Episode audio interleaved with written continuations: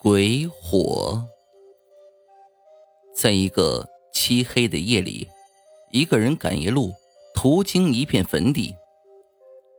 微风吹过，周围响起一阵阵窸窸窣窣的声音，直叫人汗毛倒竖，头皮发炸。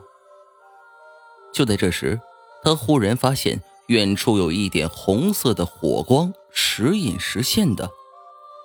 他当时。脑海里面第一个念头就是鬼火，于是他战战兢兢的捡起一块石头，朝火光扔了过去。只见那火光飘飘悠悠的，又飞到另一个坟头后面去了。他更害怕了，又捡起一块石头，朝火光扔了过去。只见那火光又飞向了另一个坟头。